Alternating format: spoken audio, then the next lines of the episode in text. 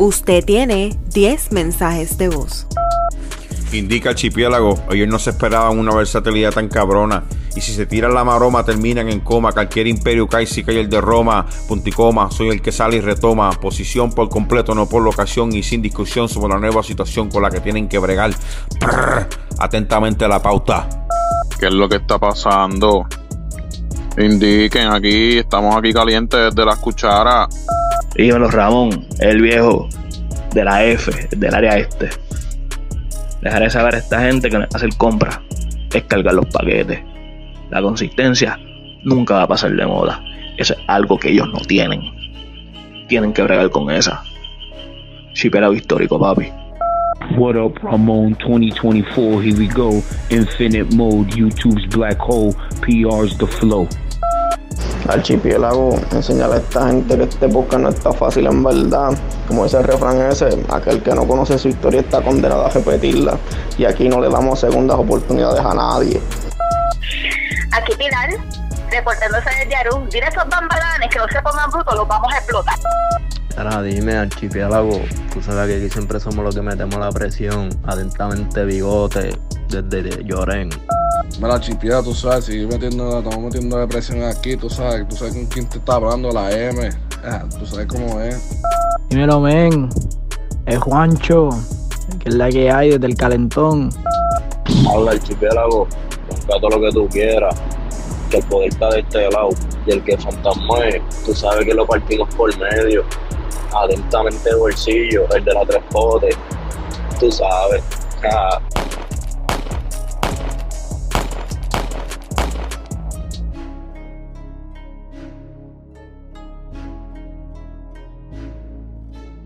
Bienvenidos y bienvenidas a esta nueva edición del Chipiélago Histórico. Mi nombre es Ramón González Arango López. En esta ocasión tengo el gusto de conversar nuevamente con el doctor Luis Cintrón Gutiérrez, ¿cómo está todo?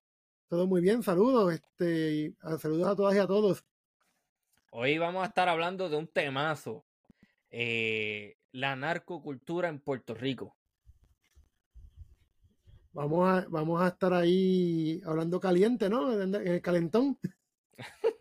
sí, este, ¿cómo, cómo, que, ¿cómo es que se llama la página esta en Puerto Rico? Que es el equivalente a esta página de los Estados Unidos que se llama World Star Hip Hop. Hay una página en Puerto Rico que era para eso. ¿Para, para música de reggaetón o para, para información del narco? Eso mismo, para, para que tú encontrabas una información bien interesante y bien profunda en ese Era una página web. Pues aquí en Puerto Rico hay una página que, que pues, trabajaba cosas del, bajo mundo, de, que se llamaba Expose Magazine. Me suena. Puede ser que sea esa, sí. Todavía está bastante activa eh, pero recientemente hay otros proyectos de, pues, de, que hablan sobre la música reggaeton en Puerto Rico y demás. Pero sí, hay unas páginas que hablan del mundo del, narco y de, y de esas violencias que se ven allí desde una óptica bastante interesante. Mm. Cuando quieres ver la foto de, más morbosa del mundo, entra a la página o al grupo de, de Telegram que ellos tienen. Wow, o sea que es como el vocero en la década de los 80. Sí, esa página te la exprime y bota sangre. Sí, Sacho. Sí, como el vocero, que eso me han dicho, ¿verdad? Yo, yo no estaba vivo en los 80, no estaba por ahí en los 80, pero me decían, eh, me han dicho que, que eso, la primera página era bien normal, tú el cadáver en primera plana. Sí, hay muchos medios en este que tienen esa costumbre aquí en Puerto Rico, pues quizás la que, la que llevaba esa, ese estilo era el vocero. Y recuerdo que yo tuve una vecina eh, cuando vivía en Isla Verde que estaba comentándote del vecino que se encontró por la peste. Eh, pues en, ese, en ese mismo condominio tuve una vecina que fue fotoperiodista del vocero. Sí. Y era ya una norma editorial el sacar la foto más morbosa posible. Sí. Incluso llegaban antes que la policía, antes que los fiscales, a tomar esa foto. Que ellos tenían ya informantes eh, que decían, mira, está pasando esto, lleguen rápido. Eso me acuerda a una película que está bien cabrona, que a mí me encanta, Nightcrawler, no sé si la has visto. No, no la he visto. Nightcrawler es con este tipo, G G Gyllenhaal. Qué sé yo, no me acuerdo bien el apellido. La última película que sacó fue una de una ambulancia que es de acción. Anyway, Sí, yo como que este, he visto el, el anuncio y eso, pero no, no me he sentado a ver la película. Hace tiempo que no. Debería sacar pronto, cuando termine la disertación, sacar una, unos días para ver películas y no hacer más nada. Sacho, yo hace tiempo que quiero hacer eso, pero yo estaba pensando como que estar todo el día jugando Skyrim. A mí me encanta Skyrim, el Sí. juego. Todo el día. Yo, yo de videojuegos no conozco mucho, pero Pero no, no, no es tan fácil. Este, no, pero esa película, él lo que hace es que él tiene uno de estos radios que captura la- las comunicaciones de los policías. Y él lo que hace es que llega antes que los policías, graba todo, tira fotos y después se los vende, se los vende a diferentes medios al que más le pague. tipo Spider-Man, Sí, un momento, Peter. Parker. No, la película está brutal, defini- definitivamente. Y está muy bien hecha. Nightcrawler se llama. Ok, pues buscarla después para verla. Sí. Mira, este, ¿por dónde empezamos? Eh, ¿Crees que deberíamos dar algún tipo de preámbulo de la situación del narcotráfico en Puerto Rico? ¿Cuándo más o menos empieza? Por ahí yo creo que es una buena idea empezar. Pues podemos ir, sí, podemos empezar por ahí. Hablar de, pues, de narcotráfico como lo conocemos hoy día es, es quizás un poco difícil Ujú. eh, precisar una fecha, pero hay uno, dependiendo por los medios de comunicación que consultes como fuente de información, podemos ver que a principios del siglo XX, con el cambio de soberanía en Puerto Rico, de soberanía española a soberanía estadounidense, empieza la criminalización de, del cáñamo, eh, que es lo que pues, podemos, conocer también como marihuana. Eh, en Puerto Rico ya se venía con una... Tú puedes entrar al periódico El Mundo para la época de los 20 y los 30 y encontrar noticias o artículos de opinión diciendo que, que la marihuana era anticivilizatoria. Oh, wow. Sí, que pues por ahí podemos empezar a hablar de, de narcotráfico, pero también va mucho más atrás que la que este la las luchas por el opio este, en Asia, etcétera, y la lucha de opio aquí en Puerto Rico. También en Puerto Rico podemos vincular asuntos de narcotráfico con la producción de, de rones clandestinos, del pitorro, Oh, sí. porque en Puerto Rico pues este se, criminali- se criminalizó el consumo de, de alcohol en un momento dado, igual que en Estados Unidos. La única diferencia es que en Puerto Rico duró más tiempo que en Estados Unidos.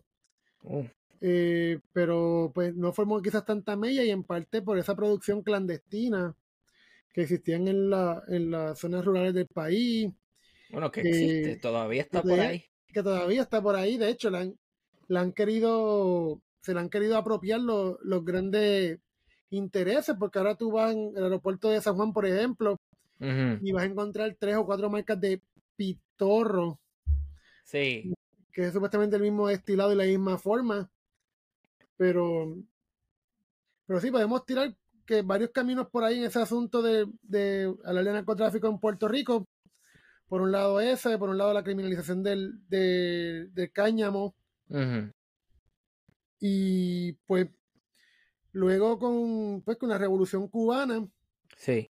que empiezan a llegar las mafias de, de Cuba, y empiezan a moverse a... Pues Cuba era una gran, cap- este, una gran capital en el Caribe, bien, este, bien cosmopolita, Sí. había mucho movimiento y pues todas esas cosas a la vez de llegar la revolución cubana empiezan a, a dispersarse por distintas partes de la región, cayendo Puerto Rico una de ellas. Eh, Hay un libro de la mafia en Puerto Rico, si no está aquí, está en la oficina en la universidad, que trabajan, eh, trabajan mucho más ese asunto de, la, de las mafias, este, y es que son productos ya de, de la época post-revolución cubana. Mm. Interesante. la mafia puertorriqueña y también el otra Puerto Rico siempre ha tenido desde eh, desde el proceso de la colonización o el Columbus Exchange en Puerto Rico hasta el presente pues la, las economías ilí- ilícitas han sido la manera de, perpetuar, este, de poder mantenerse en el país. Y ya sea el tráfico de carne, el tráfico de productos que no llegaban afuera de San Juan. Y hoy día, pues, las economías informales se han convertido en otra forma de subsistencia para incluir en la sociedad de consumo a las personas que, que las economías formales han, este, no han incluido en, en, la- en su espacio. Sí, es una buena lectura porque es bien normal el pillo de la luz, este, el pillo en la, en- ¿cómo es que se llama esto? En lo del agua. Sí, en el, en el, en el acueducto. Ajá, este, la, se me olvidó el nombre de la cosita esta que está en el piso, que, en el, que es en una... el, en el lector de ese. el contador- Exactamente. el Eso contador de es- agua. Eso es normal, o sea, está bien normalizado. Este, la trampa como tal es algo bien bastante común. Este, sí, sí, sí, pero Mm. responde a eso. O sea, uno, hay gente que coge ese, ese pedazo de información y no, que son magos, no, que son tramposos. Suave, espérate. Hay que analizar el contexto completo. Tampoco estoy justificando las acciones criminales. Pero tú tienes que entender quizás de dónde salen. Y cuando tú entiendes quizás de dónde salen, pues tienes una visión un poquito más completa de lo que sea que estés mirando. Es bien Sí, importante eso. Sí, exacto. Uno no puede. Este, no es que uno está mitificando tampoco, pero, Ajá. pero uno tiene que entender también las condiciones que empujan a que pasen esas cosas.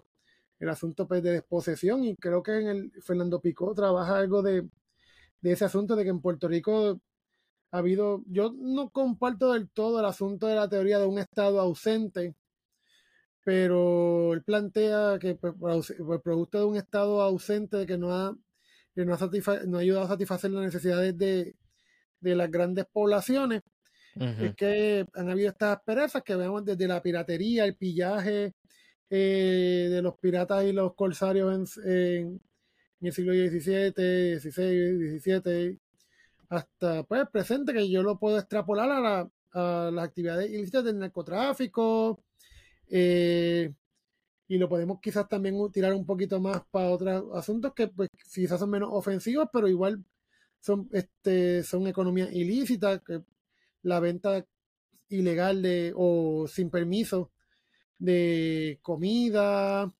eh, el no pagar hacienda, es, es parte de esa, yo no le llamaría tanta ausencia, pero quizás des- despego o del, del Estado.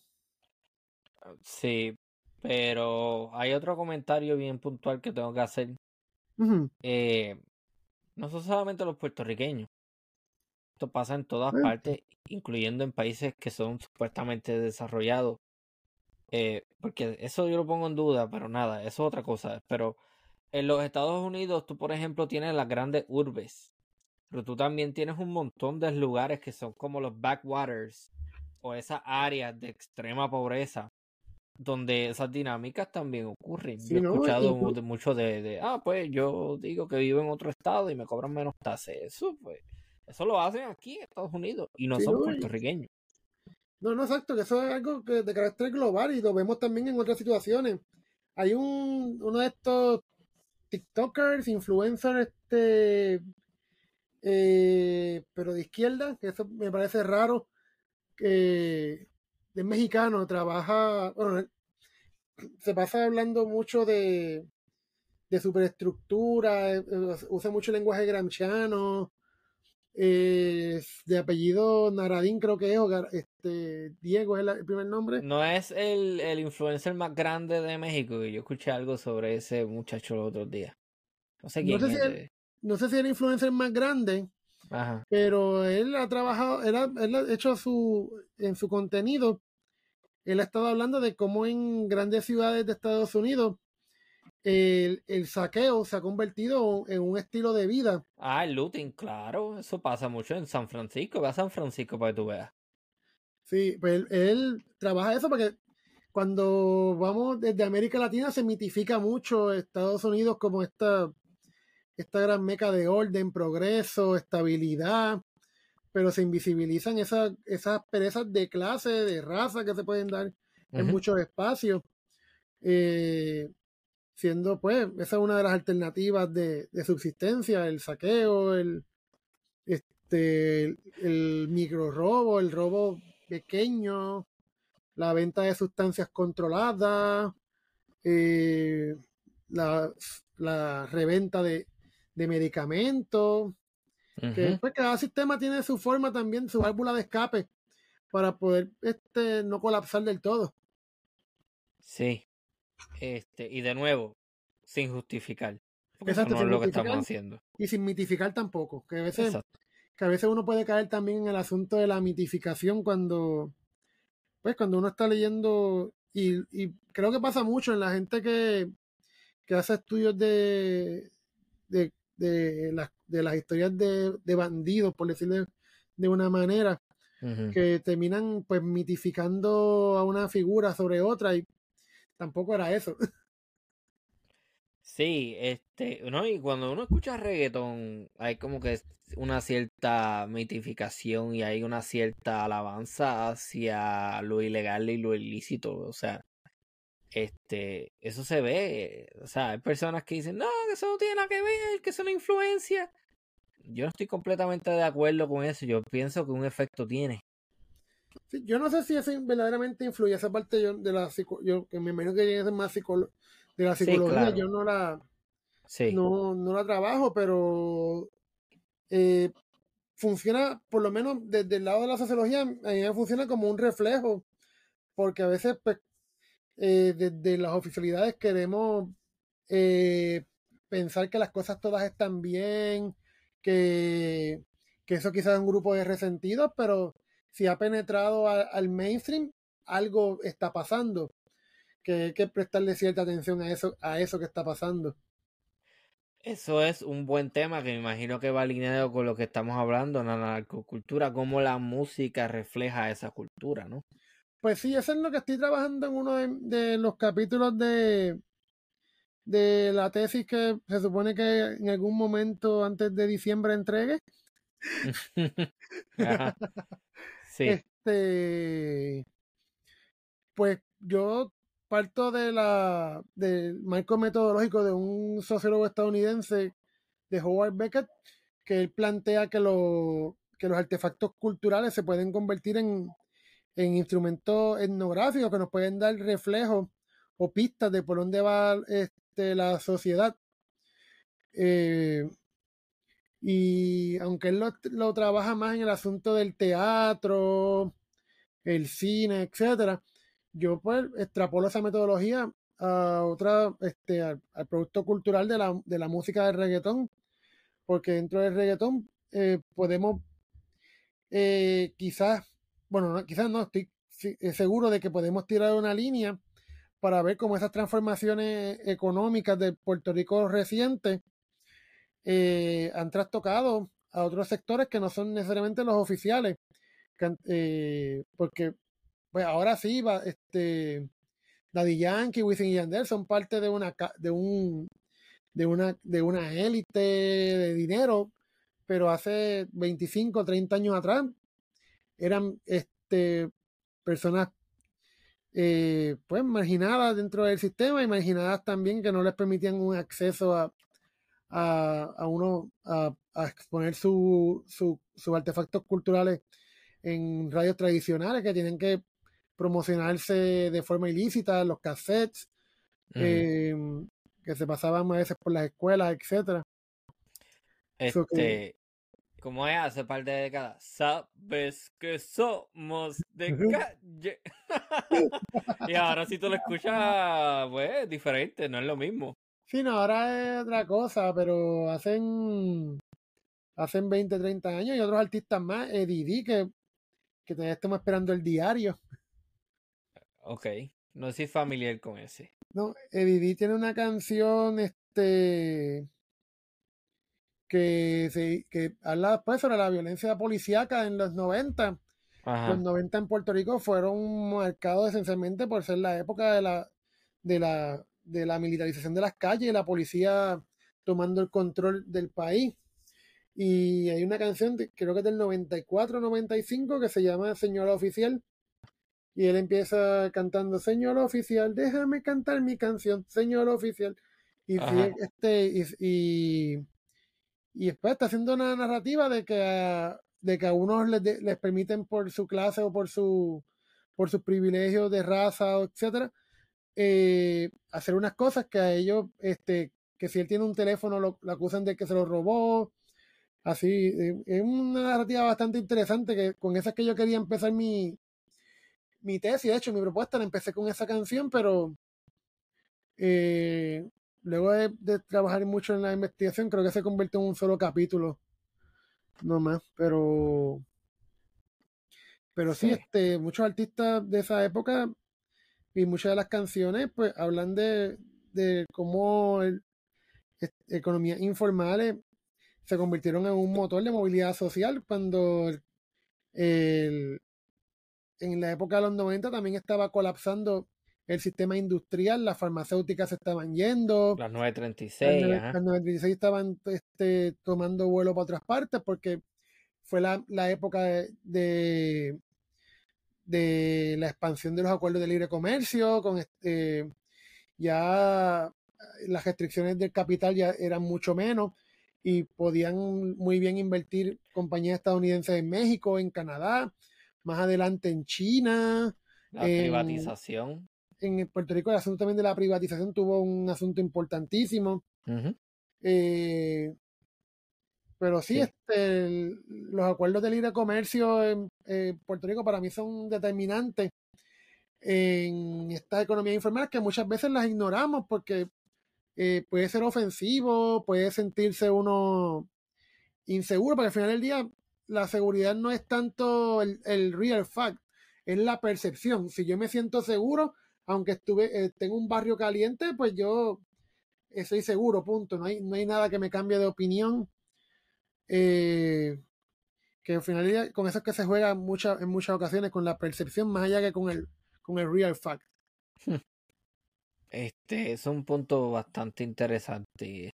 Este. hmm. Me hace pensar en varias cosas. Hay gente que se cría en unos entornos bien, bien peligrosos, pero es tan normal para ellos que quizás lo, para una persona que viene de afuera es como que, wow, espérate, ¿cómo carajo tú vives aquí? Es como que, bueno, es que esto es lo que yo he visto toda mi vida, o sea, para mí esto es lo más seguro que hay. No, no, este, me ha pasado mucho cuando dialogo con, este, pues, yo, yo trabajo en una universidad en, en Puerto Rico y hay estudiantes que, pues, cuando les toca eh, salir de su entorno que puede hacer con, eh, pues, más confortable, que llegan al área de, de lo urbano de Santurce, se sienten completamente inseguros. Por ejemplo, en días recientes estaba hablando con unas estudiantes que sentían pura inseguridad caminando por el área del tren urbano en Santurce, porque pues se proyecta y se ve mucha inseguridad en esa zona. Pero Y yo soy uno de esos, vamos a ver claro. Pues yo me crié en Cuamo y en, y en Juanadía. Entonces, para mí, el, y, y pasé mucho tiempo también en Villalba, en una finca que tenía un tío mío. O sea, fines, fines de semana iba mucho. Este, la, la seguridad y la tranquilidad que se respira en el campo de Puerto Rico. Le vamos a hablar claro, tampoco es que todo el campo es bueno. Hay lugares que son medio, tú sabes, medio extraños, pero, pero yo soy uno de esas personas que cuando voy al área metropolitana de Puerto Rico me, me da una pendejada y me quiero ir para el carajo rápido. No me gusta. Este, no, no, no me gusta el estilo de vida rápido que tiene la gente. Todo el mundo está muy tenso todo el tiempo, todo el mundo está apurado, todo el mundo está encojonado. Es como que una dinámica bien diferente, no me gusta. Sí, no, Prefiero, piensa- eh, mi parte favorita de Puerto Rico es el oeste. Cabo Rojo, Mayagüez, San Germán, San Sebastián, toda esa área, es una chulería. Las no, se, Marías. pasa, se pasa bien y aun cuando Mayagüez pudiera ser de vez en cuando un espacio medio pesado, jamás compara con No. jamás compara con, con San Juan y, y bueno, nuevamente el asunto de las percepciones. Eh, en tiempos recientes pues se ha proyectado que mm, una narcoviolencia y me parece un poquito gracioso que cada vez que, que hay, un- hay un- algo, relacionado con violencia del narco tú escuchas a la gente del oeste de Mayagüez. Esa es la gente de Bayamón que está tratando de controlar los puntos de droga en Mayagüez, el oeste. Bueno, pero es que en Maya, eh, bueno, en el oeste pasan cosas también, pero yo no sé, es un asunto de percepción como menciona, y yo pienso que quizás lo tienen más de frente, lo tienen más en la cara en estos sitios como San, eh, Juan, Carolina, Bayamón. Sí, no, de hecho, ahí en, en el área de este de, de Santurce, en estos días han habido varios eventos violentos, más para el área de Miramar, que, que este, asesinatos, en, en bastante, se puede hacer una cartografía de, de los eventos y, y aún yo podría, no tengo la estadística y quizás si hubiera sabido que hablar un poquito más de esto, hubiera hecho un cálculo de, de cuánto van los asesinatos en esa zona. Pero yo estoy seguro que ha ido incrementando poco a poco, por lo menos la percepción mediática de eso. Porque cosas siempre, cosas siempre pasan. Mm. Pero sí, sería, sería chévere ver si, si esa percepción cumple con la, con el real fact, que es lo que yo trabajé una vez en un paper de, de que hice de los memes de Bayamón. Ajá. Eh, pues siempre se percibe, siempre se habla en redes sociales de que Bayamón es esta meca de la violencia en Puerto Rico, este, que la comparan que si con Afganistán, este, por lo violento, que si Pablo Escobar vive en Bayamón, eh, que si los tiros, pero Bayamón no es más, este, más insegura que San Juan, San Juan es mucho más insegura que Bayamón estadísticamente hablando y otros pueblos fuera de, del área de San Juan, este, hay una violencia, Caguas hoy día, Caguas es mucho más violento que, que, que Bayamón, por lo menos hasta en percepción, pero no se le da esa promoción eh, o ese mantra negativo como se le está dando a Bayamón o a Carolina. Oye, ¿y qué, qué has estudiado sobre la idea de, o, o el término este del caco? Pues del caco no he estudiado todavía, no he llegado a esa parte, pero quería trabajarlo porque en los 90 la comedia de Raymond Arieta hacía mucha referencia al caco. Ajá. ¿Y qué, qué significaba en ese entonces el caco? El caco para los 90 en la, en la comedia de Raymond Arieta era el, el delincuente que buscaba este, la manera de cómo buscarse unos pesos por el lado, de robarle a los chavos. Y me acuerdo que uno de los episodios eh, que estaba analizando para mi tesis salía el caco, se llamaba Caco Tetilla, Ajá, robando, robando trajes de baño para revenderlos en la playa.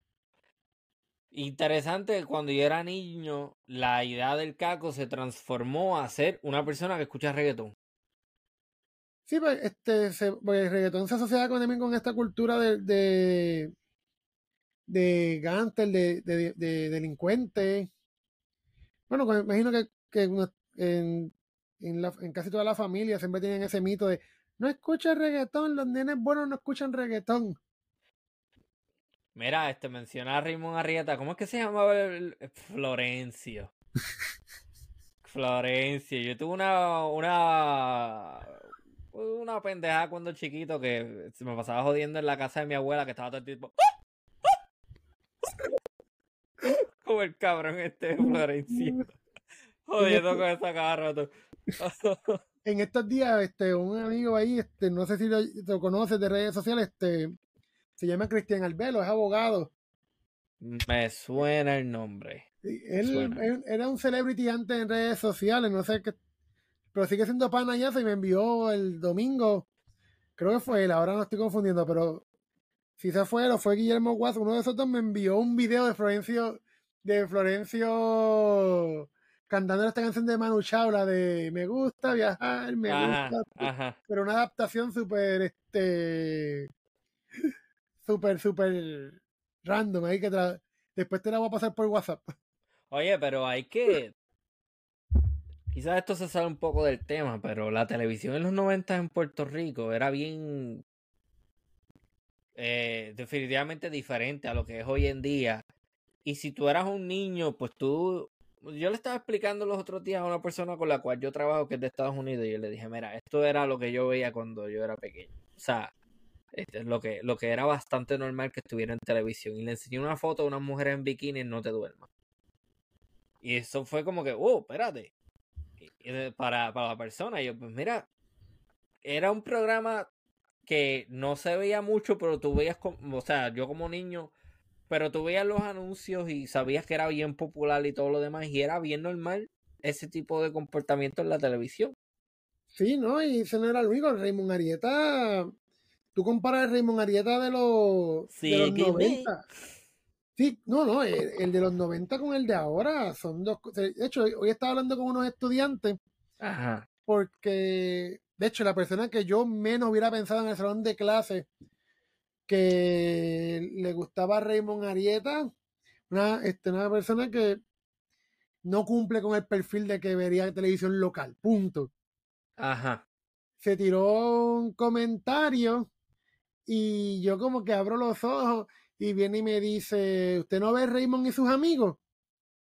Yo no lo veo, lo veo bien poco o no lo veo porque ya un martes ahora prefiero estar este, haciendo otras cosas. Ajá. Pero, ah, pero sí conozco de la referencia y yo, eh, sí, pero no, no pensaba que, ese era, que era tu estilo de comedia, que de hecho, ustedes ven un Raymond y se empieza a comentar del Raymond Arieta de ellos versus el mío. Y viene rápido un estudiante, viene, no, profesor, lo que pasa es que usted no entiende que si él hace el de los 90 ahora lo cancelan. Claro. Sí. Este. y de hecho, la, la. No voy a decir calidad, porque es una palabra como que un poco. mm, Vamos a decir que ha cambiado. Pero yo encuentro que el programa de Sunshine era muchísimo más gracioso antes que ahora. Eh, el de Sunshine Remix ese Sí, Eh, eso no, no, no, no se compara. O sea, mi, mi skit o sketch o como tú le quieras llamar segmento de, de, de Sunshine, mi favorito es Maceta Jiménez. duro, duro. De. No hay nada, ma- eso, es. Nacho, ¿no? Eh, ah, y había uno que se llamaba La Cámara Indiscreta. No sé si te acuerdas de ese. de ese no, de ese no me acuerdo per se. La Cámara Indiscreta, este. Que. No, que el programa de. El programa de Sunshine era bien diferente. No sé, no sé. eh, fíjate, hay cosas que pienso que han cambiado para mal. Porque yo puedo entender que el political correctness y qué sé yo qué más, pero en verdad, en verdad, este, ah, mano, qué sé yo. Eh, Yo, mira, yo soy de los que piensa que ofenderse es una opción. Eso es una decisión que tú tomas. Si tú eres un changuito, pues, problema tuyo. Pero pues, anyway, no- nos estamos yendo, nos estamos yendo. Ya me estoy yendo No, por un rant ahí que no es. No, pero el para irnos el rant, este, no, no irnos tan lejos del rant que vamos a tener. Sí, la, la, la televisión de los 90 proyectó mucha de esta violencia y la se burló de esa violencia de precisamente de la policía, Mm. volviendo otra vez a la figura de que ese es el capítulo que estoy trabajando en mi tesis. Eh, pues la, la policía se supone que representa la autoridad en la forma en que el Estado hace su enforcement de, pues de, de controlar la cosa pública. Mm. Es, es- es- es la persona dentro del contrato, el grupo que dentro del contrato social está a cargo de, de la seguridad y de, pues, de, de hacer el monopolio del, de la violencia por parte del Estado.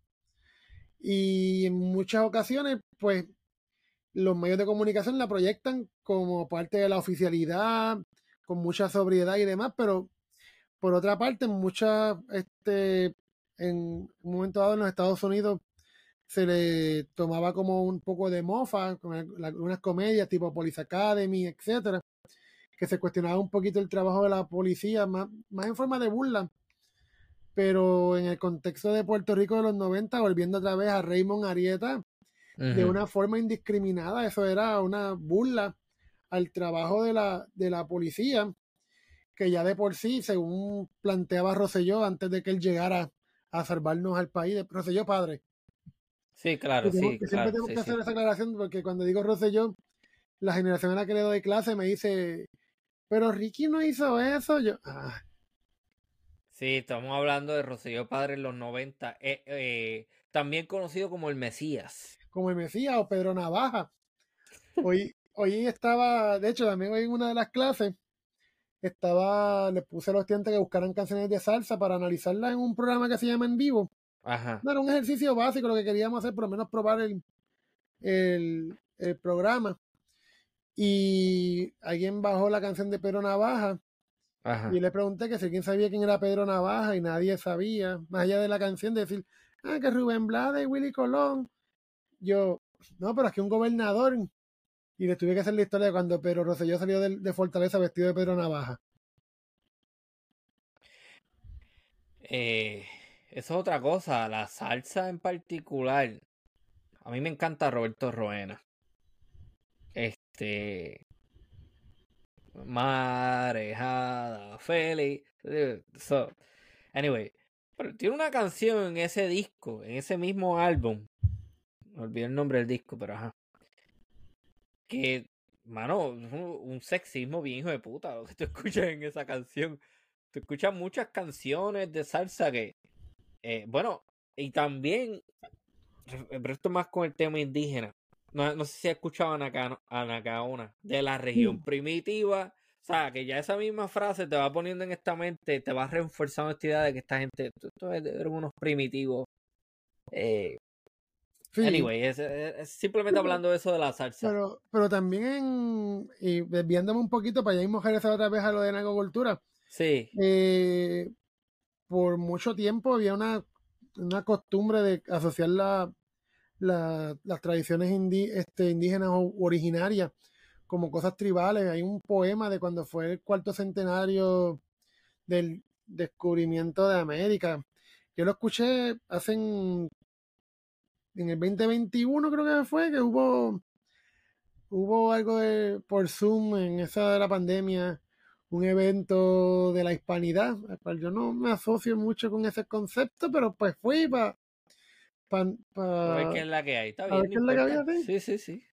Y recuerdo que alguien estaba recitando un poema que se leyó en el cuarto centenario del descubrimiento de América Ajá. y decía algo así como que corre despavorido el indio. ¿Fue arrabalero la palabra que utilizó? Sí. Sí, creo que fue esa palabra, pero era que este el indio se refería a los indios como arrabaleros, como despavoridos, como gente sin- frente a la civilización que estaba llegando en los barcos. Sí, mano, sí, sí. Es que no había civilización en las Américas antes que los españoles no, no, llegaran. no. No había, no había.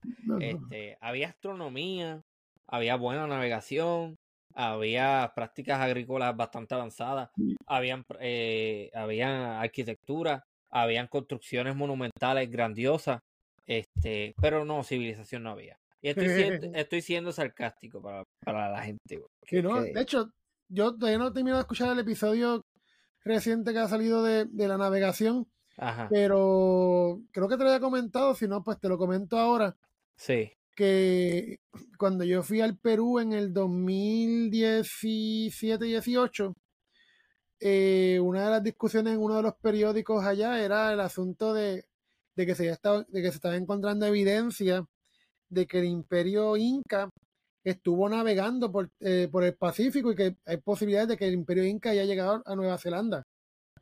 Oh, de verdad, primera vez que escucho eso, porque he escuchado algo similar, pero al revés, de los polinesios moviéndose hacia Sudamérica. Sí. Eso está bien interesante. Está interesante. Yo tengo que, ese periódico yo lo compré porque fueron varias páginas que salieron en el, en el comercio, uno de los periódicos importantes de allá, Sí, y tenía hasta gráficas y todo, eh, este, de la, de la navegación inca viajando por el Pacífico. sí, a mí no me sorprendería en lo absoluto, porque de hecho salió un estudio reciente, pero esto es más genético que otra cosa, que muestra que hay un ADN polinesio en, el, en Sudamérica. ¿Cómo llegó ese ADN? Pues coño, pues sabemos que llegó por el mar.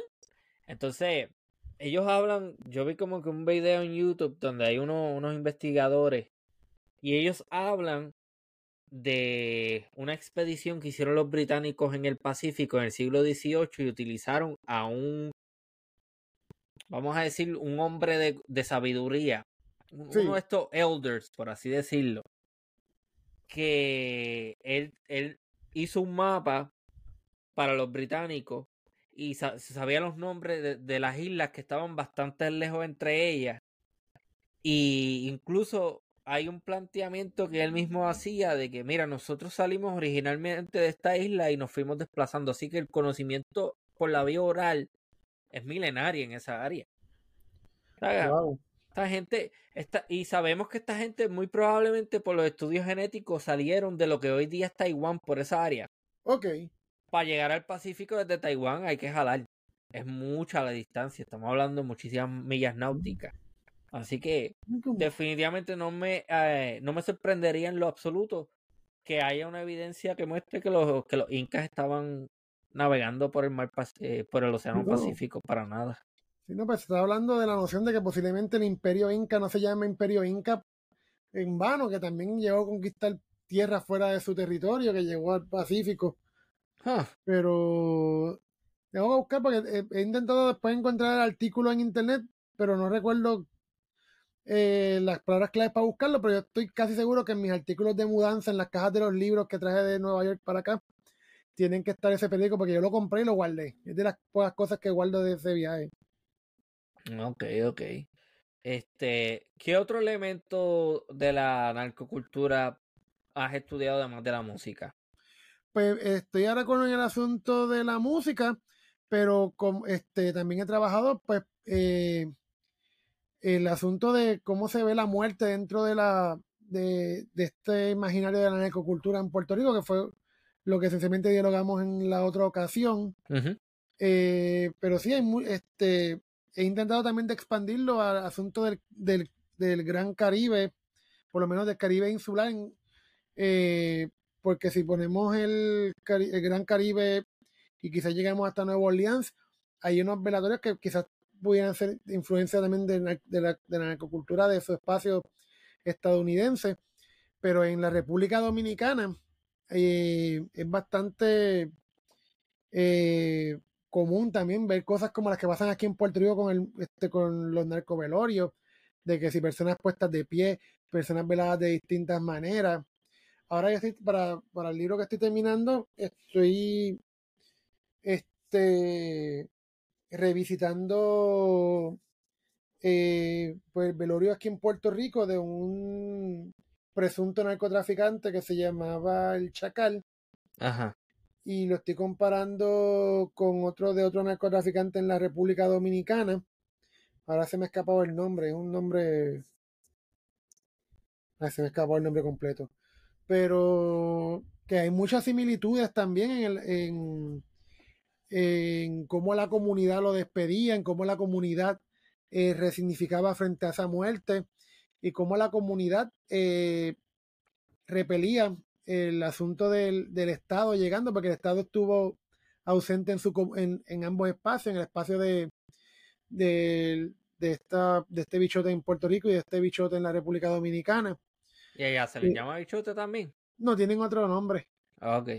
Sí, no, pero, pero sí, este, en ese, no recuerdo ahora cuál es el, pero sí, este, hay este, similitudes aquí, tanto en Puerto Rico como en la República Dominicana, de el tipo de velatorio, todo, la, lo- la, la despedida, los mensajes este, de euforia de, de la- por parte de los vecinos, Sí. eh, que hay una forma de, de celebrar, de, hay una, lo que llama el sableo la carnavalización de, la, de este ritual funerario en función a esta vida ilícita que viven al extremo, a tal nivel de que pues de vivir y morir al, extremo. Eh, hay algo bien particular que hacen muchos, muchas figuras del narcotráfico. Sabemos que el narcotráfico naturalmente pues, hace daño a la sociedad, pero para determinadas culturas, o no, no cultura, dentro de determinadas comunidades, no son otra cosa que positivo.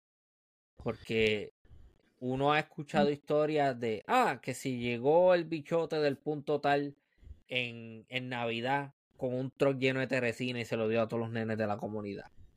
Esa comunidad va a tener una, esa, va a tener una opinión bien positiva, tanto de, del- del elemento criminal, pero, pero también del narcotráfico en general, lo va a ver como algo idealizado. No sé qué me puede decir sobre eso. Sí, no, eh, hay varias tesis en Puerto Rico que están trabajando un tema similar. Bueno, por lo menos conozco una. Eh, desde trabajo social, que trabaja ese asunto de cómo al bichote eh, se, le, se ve como una como un héroe social o en, en sus espacios comunitarios. Lo podemos ver también en otras partes del mundo en el contexto de, de, de, la Colombia de la época de la era de Pablo Escobar, como a Pablo Escobar pues este, se le consideraba una especie de héroe, porque muchas comunidades que, que no tenían, pues que el sistema, que el sistema capitalista y el Estado le, no les proveía las oportunidades de insertarse, Pablo les daba trabajo, Pablo les, les conseguía eh, comida, Pablo les dio techo cuando no tenían techo, que se convertía en una especie de héroe para esas personas que están al margen de la sociedad, con este, lo que Aníbal nos llama los marginados de la tierra.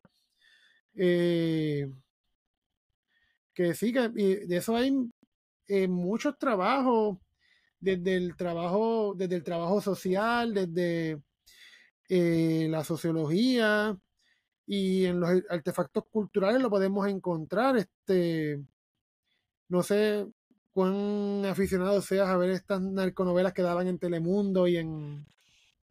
No, no, no, no, no, veo ese tipo de novelas, pero sí vi una y fue la del patrón del mal. Y yo no sé si podría llamar la novela porque no la considero en el mismo nivel que las demás. Yo creo que la calidad de esa, yo lo llamo más bien una serie. Porque sabemos que la novela es como que bien melodramática y bien sangre en muchas ocasiones, eso es mi opinión. Este, pero, pero la serie del patrón del mar, eso está demasiado bien hecho, mano. Sí, está demasiado bien hecho. Y, es la, y la combinación de dos libros biográficos, uno de una de una persona que compartió con Pablo en la parte sentimental y la parte sexual, este, con, que era esta periodista, que era el libro de Amando a Pablo y odiando Escobar. Ajá. Y otro libro más también, que era de una, como una biografía, que, que pues que que aún cuando pudieran haber puntos encontrados, esa, esa serie fue muy...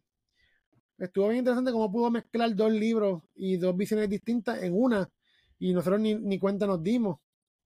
Sí, ¿no? Y, y, lo fiel que era. Y también en, en, estos episodios que trataron sobre el atentado hacia el periódico, pusieron escenas reales del ataque. O sea que, no, definitivamente no, no deben confundir, para la gente que no sepa esto de la audiencia, no confunda eso con la serie esta con, con Wagner, que es el de apellido Wagner, el eh, no es colombiano, el, brasileño. no, no, no, estoy hablando de esa serie, estoy hablando del patrón del mal.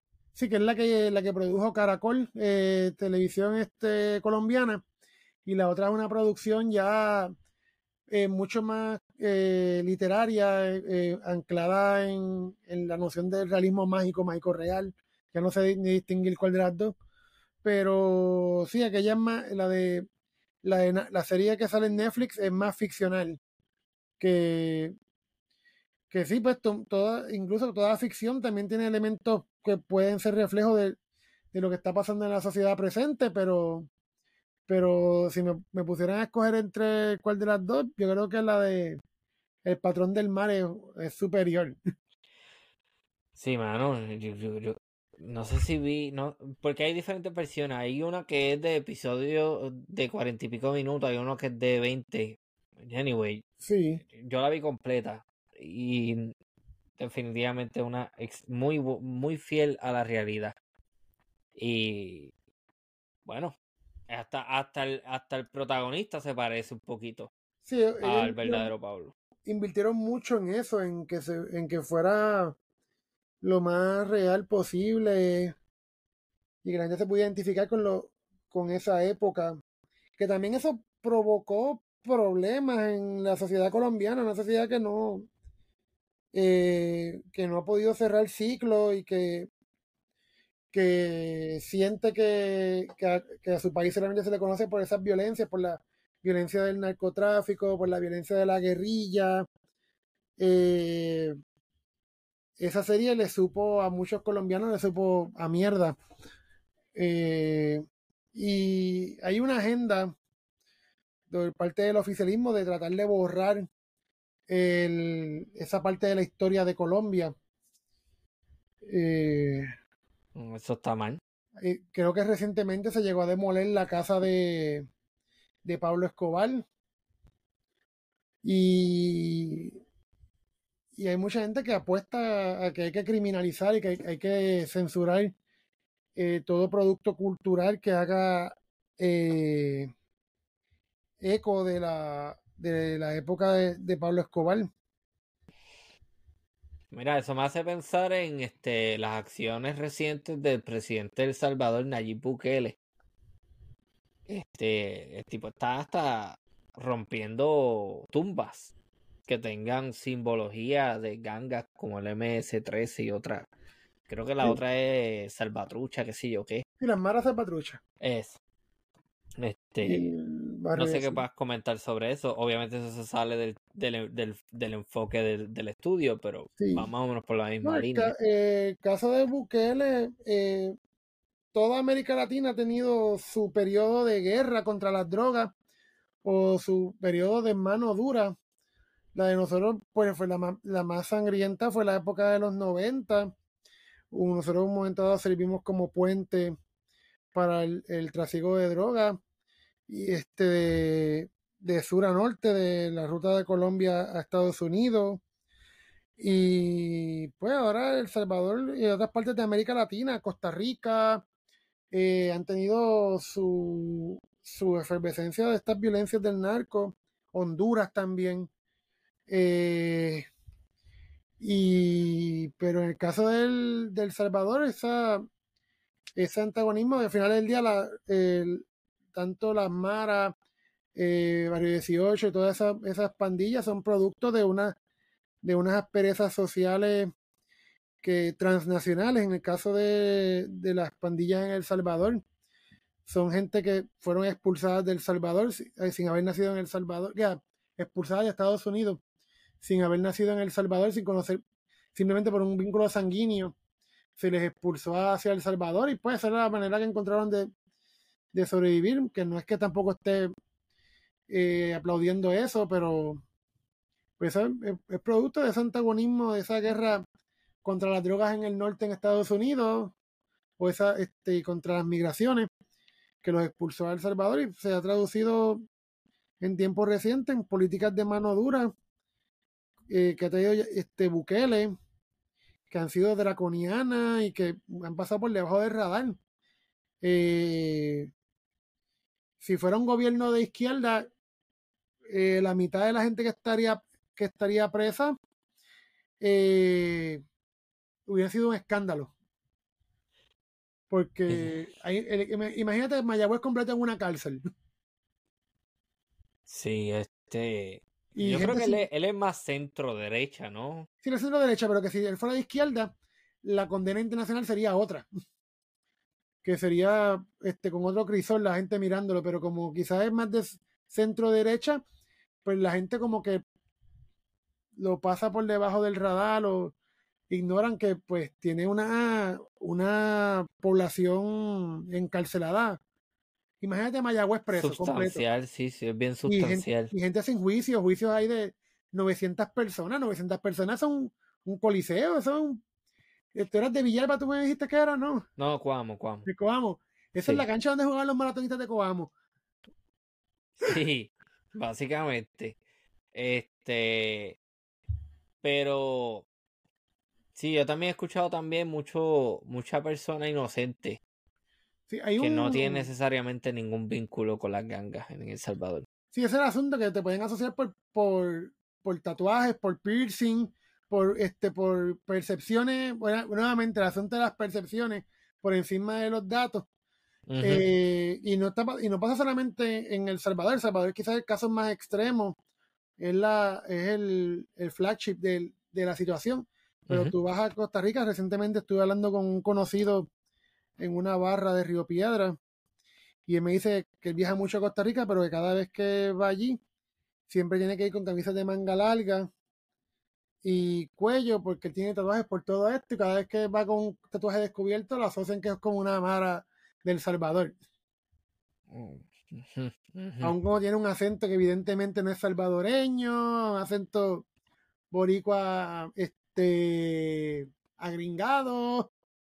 Ajá, sí, sí, uno de estos de, de área metro que te habla así como que like. Sí, sí, sí. Sí, de los que hablan que viven en Miramar. Ay, sí.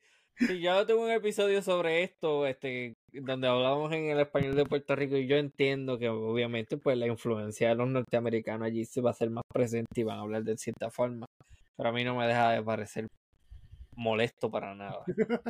De verdad que yo, yo, yo, yo puedo simpatizar con que pues tú, tú, tú hables de cierta forma porque pues ese es tu entorno. Pero no me deja de molestar ciertos acentos en Puerto Rico.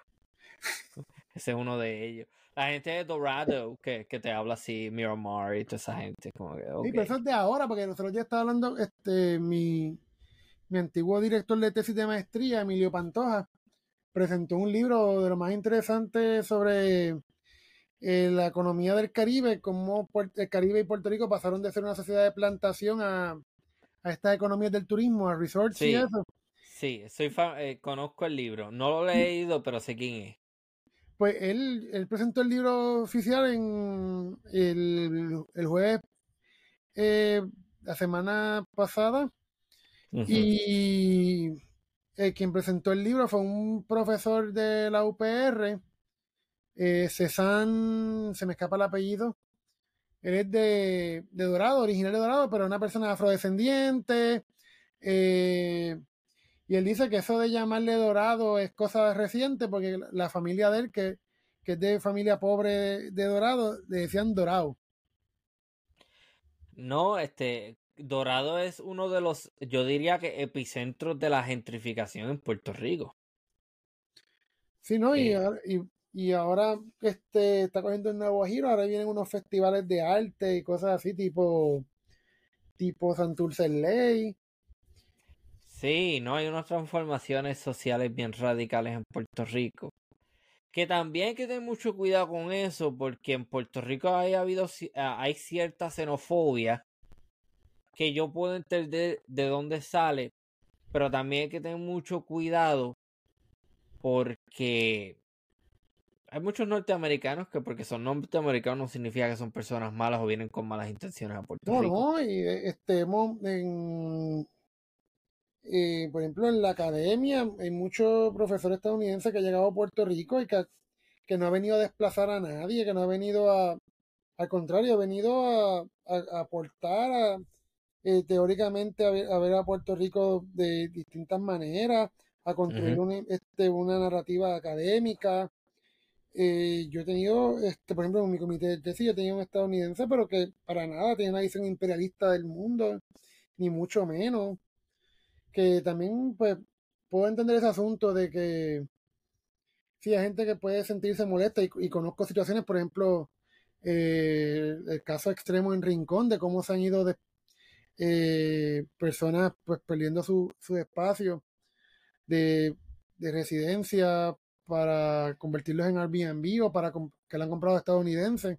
Sí, eso, Pero- eso está cabrón, sí. Sí, pero sí, no, también está la otra parte de, de personas que han venido y que se han integrado a hacer, a hacer como nosotras y nosotros y hasta en la lucha por la, este, la misma lucha por la liberación nacional de Puerto Rico, la lucha por, este, contra la Marina de Vieques, la cantidad de estadounidenses que vivían en la isla Nena que también este, se integraron a esas luchas. Sí, sí, No, sí, no, no, este- es como todo. En todos los países del mundo hay gente buena y gente mala. So que poner a todos los estadounidenses como gente mala, yo no soy tan fanático de la idea y me, me parece No, preocupante. Sobre todo ignorante y qué sé yo, eh, y eso quizás puedo empatar la idea con el episodio que, que hice junto con el doctor Gilberto Arias. Eh, hay mucha gente de la izquierda haciendo eso. Entonces, qué sé yo, eh, supuestamente gente instruida, supuestamente gente intelectual, y tú los ves con un discurso bien xenofóbico y bien sangrano como eso. Eso para mí es más evidencia de que hay un deterioro intelectual de la izquierda puertorriqueña. Eso es lo que yo veo a grandes rasgos. Hay gente que no está de acuerdo conmigo, pero pues. Yo no sé hasta qué punto podemos hablar de un deterioro, porque yo pues tampoco conozco las narrativas previas, quizás, pero Eh, quizás siempre estuvieron ahí, no nos dimos cuenta.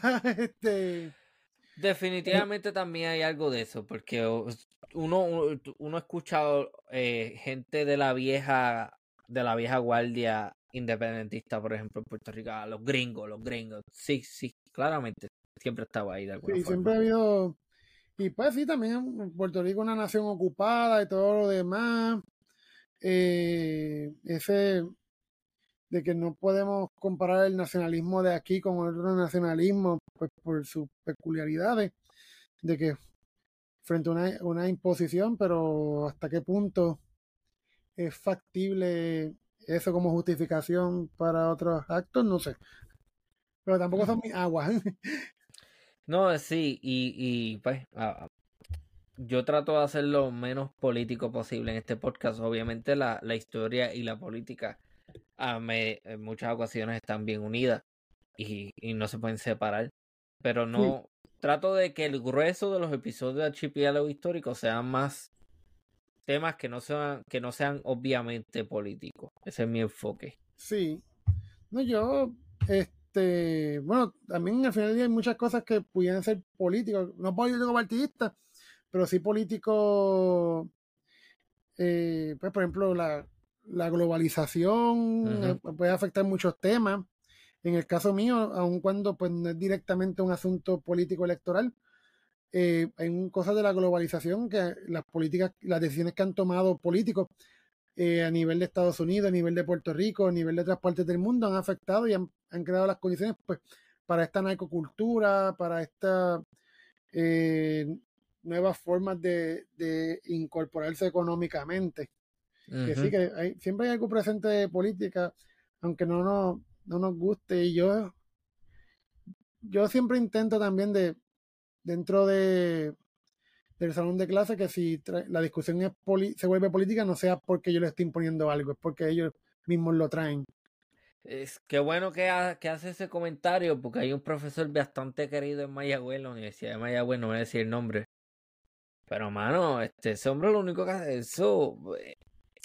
Mano, la clase la trataba como una plataforma política para para impulsar su narrativa. Que quizás está bien, yo, yo puedo entender que hay muchos puntos válidos, pero no se supone que me estés dando una clase. O sea, que hay muchos profesores que tratan la, el salón de clase como si fuera un púlpito político partidista. Yo tuve una clase una vez en el 2016 en Albany. El día el día antes del martes de las elecciones presidenciales de 2016, el lunes Ah. ese, Ajá. este hasta me ahogo y todo pues, acordándome de ese día. La, la persona que estaba dando la clase era un anfiteatro de 150 estudiantes prepa, eh, muchos de ellos primer voto y demás, Sí. hablando de la importancia de votar azul en los Estados Unidos. Wow. No de votar, votar azul. Wow, que si yo hubiese entendido cosas- quizás que hablaras de votar. Eh, pero la importancia de votar en contra de Trump, así directamente. Wow. Sí, Yo sí no- que está Yo no tengo problema con hablar de- de- de- también en contra de Trump, pero hasta qué punto eh, también tampoco es que votaría por los Clinton, pero Sí. pero sí hasta qué punto era como lo que todo lo que decían de que pasaba supuestamente en Puerto Rico con los independentistas. Yo tuve profesores independentistas y nunca tuvieron el descaro de decir en un salón de clase así, ah, hay que votar por los por el PIB o hay que votar por la independencia. Fueron los, por lo menos los que yo- con los que yo tropecé. Sí. Y yo creo Sí. que yo no cogí clase con ese que tú estás diciendo de Mayagüez, no estoy seguro. Bueno, no sé, lo, lo comentaremos después, a lo mejor.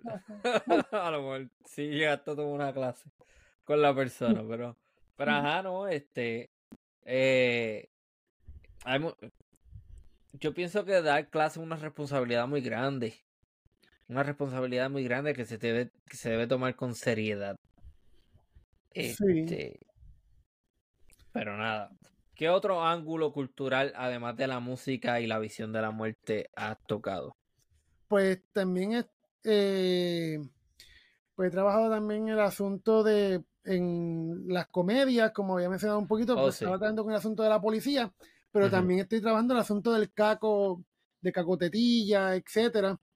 Y esa época de los 90 en particular fue bien interesante esa, este, la guerra contra las drogas, como por, la- por el día, eh, yo lo, lo planteo así, de que por el día era toda la seriedad, de las 5 de la mañana el gobierno haciendo el enforcement en la calle, y de momento a la noche, a las 9 de la noche, era la crítica y la parodia a todo esa, a ese discurso oficial mañanero, Hmm. como se burlaban del gobernador, el gobernador, tenían un personaje del gobernador, tenían personajes del superintendente de la policía, y eran literalmente Toledo. humillados, eh, pero Toledo eran literalmente humillados, sexualizados, eh, de, eh, los, los, los comparaban como personas homosexuales, que en, en aquella época de los 90, pues también la homosexualidad se, se criminalizaba mucho, no como ahora que pues quizás tenemos mucha más apertura eh, a la dignidad humana de las personas LGBTQ+, pero en los 90, bueno, personajes como Florencio, etcétera, que eran una sátira y una burla a la homosexualidad, casi descartándolos como personas. Pues este lo mismo pues pasaba con otros personajes, que el, el policía que te mencionaba ahorita, de de Calle Colombo. Ah, Se- hablando. Ah, sí, yo sé quién es eso, sí. Ajá. Pues yo Sí. tengo un capítulo, estoy trabajándolo todavía. Eh, bueno, hablando de la homosexualidad en la comedia en Puerto Rico, ¿no te acuerdas de este Vitín y Culebro? Vitín y Culebro, sí. eh, toda esa machajanería tóxica de mi manguera es tu manguera. Y... Pero Culebro. Vitín. O sea, a mí me quedé, no, este, estaba bien- a mí me gustaba, este, Lolo Bon era un personaje bien interesante también. Sí, ese era, ese era un macho fluido. Este, ay Dios mío, él tenía, eh, hay una escena bien cabrón, es mi favorita, que él invita, ¿qué- ¿cómo es que se llamaba la, la señora esta que siempre le estaba tirando en el condominio? Ah, La que la tenía un viuda- gorrito rojo. La viuda de Cumbia, se me escapa el nombre. Este, Sí, sí, Álvarez Viuda de Cumbia, algo así era. este, creo, sí, que, que era un personaje bien, bien estrambótico, pero él una vez como que le invita a la covacha para enseñarle la morcilla albina. Eso- esa línea, eso es puro oro, oro comédico. Eso es pura comedia. Este, no, la comedia de Puerto Rico.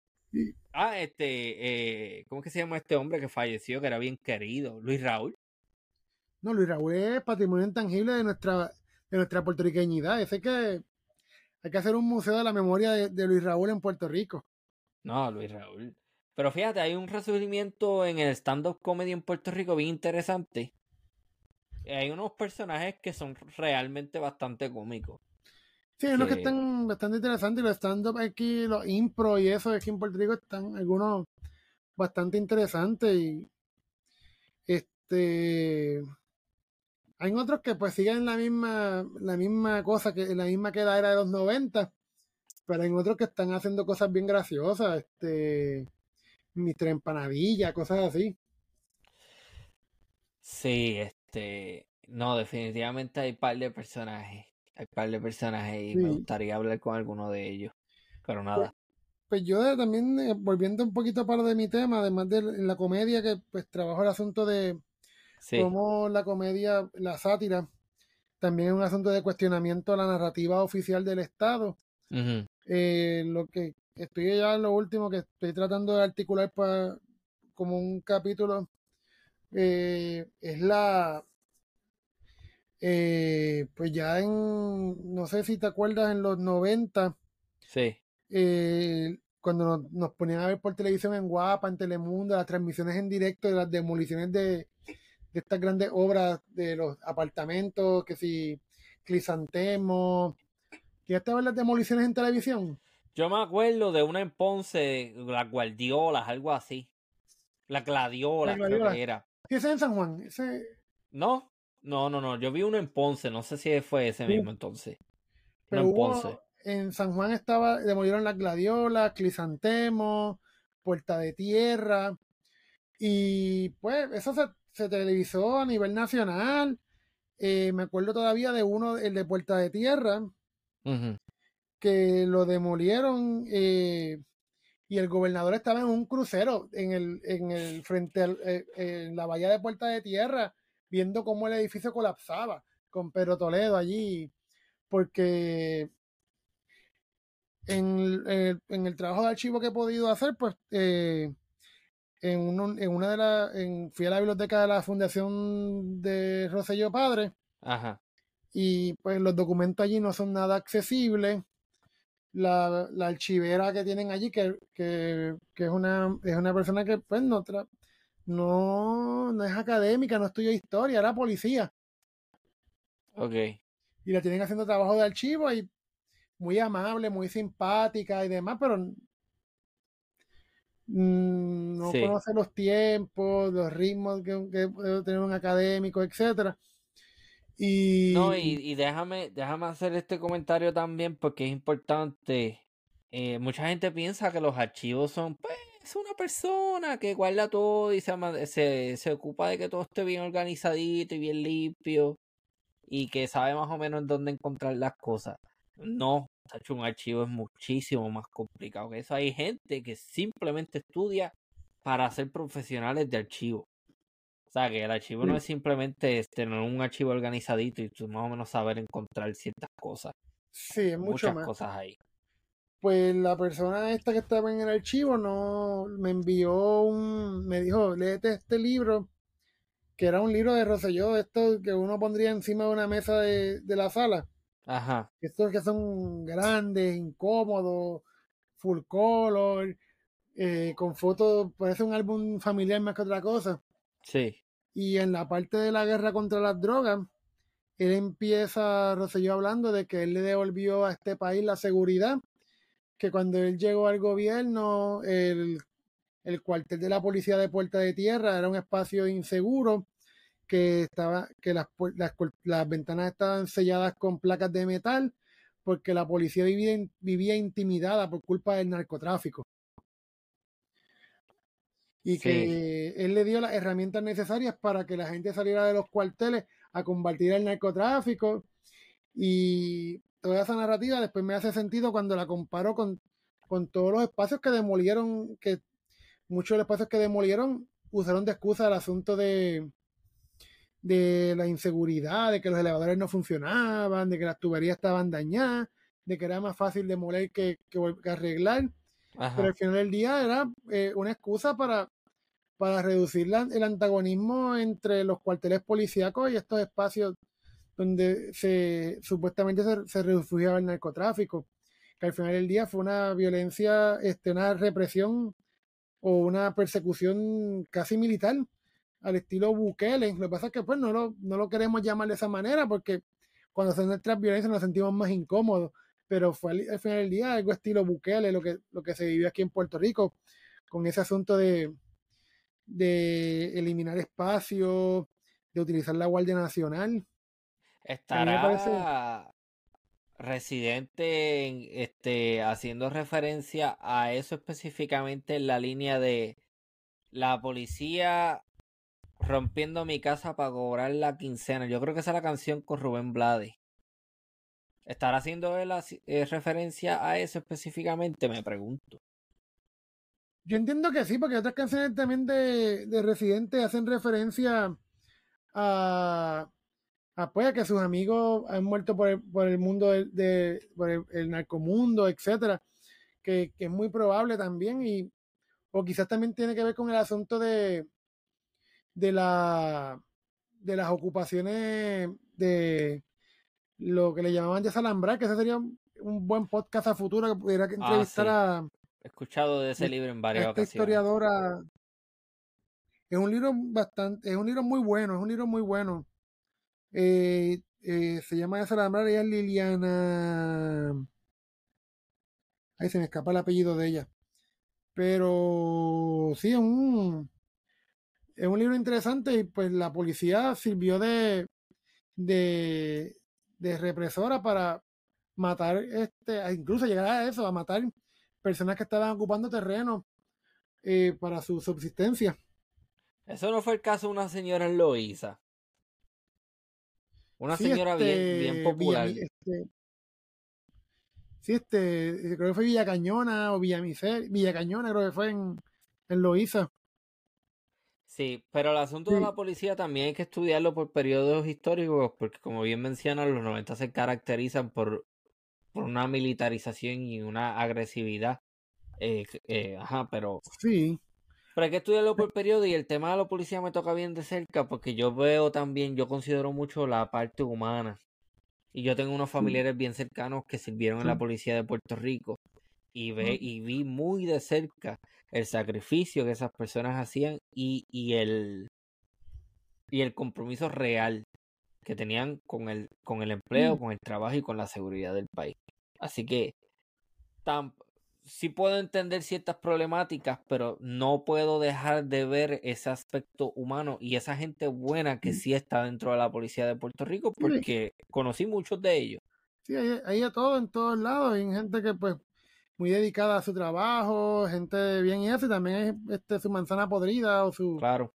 Que, que pues que también dañan el, dañan el nombre de, de, la organización donde quiera que estén, ya sea por un lado desde la policía o desde otro lado en otras instituciones, que, pasa no solamente en, ese, en el cuerpo policial, pasa también en otros espacios, que el asunto de, de poder y el asunto de este corrompe, que es lo que ha pasado en otras partes del mundo, en, este, en México, en Puerto Rico, en Estados Unidos, que no es exclusivo tampoco de un espacio en particular.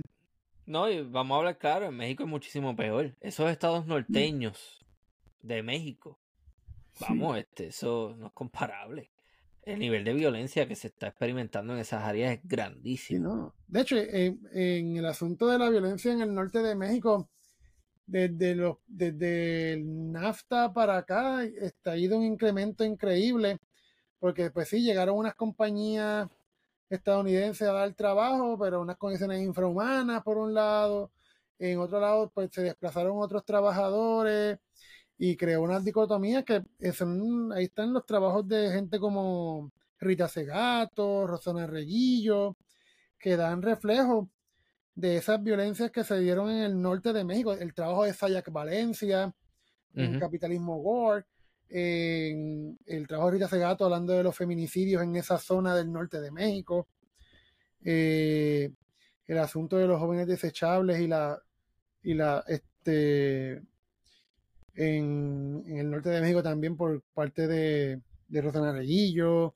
eh, Manuel Valenzuela Alce, que Valenzuela Arce tiene, es uno que estoy leyendo más reciente, tiene un libro que ya es un poquito viejito, pero es un libro que, que siempre llama mucho la atención, El jefe de jefe, que habla sobre los narcocorridos en, en México y cómo este, se ha convertido el narcocorrido en esta etnografía del, del mundo del narco y referenciar a los jóvenes en, en, en esa región. Sí, ¿no te llama la atención que en Puerto Rico no exista algo como el narco, como el narcocorrido? Porque el narcocorrido es literalmente una alabanza bien obvia de ciertas figuras del narcotráfico en México. Pues no sé si en, en las cosas que, en los registros que uno no encuentra tan fácil, debe haber, tiene que haber algo, tiene que haber algo.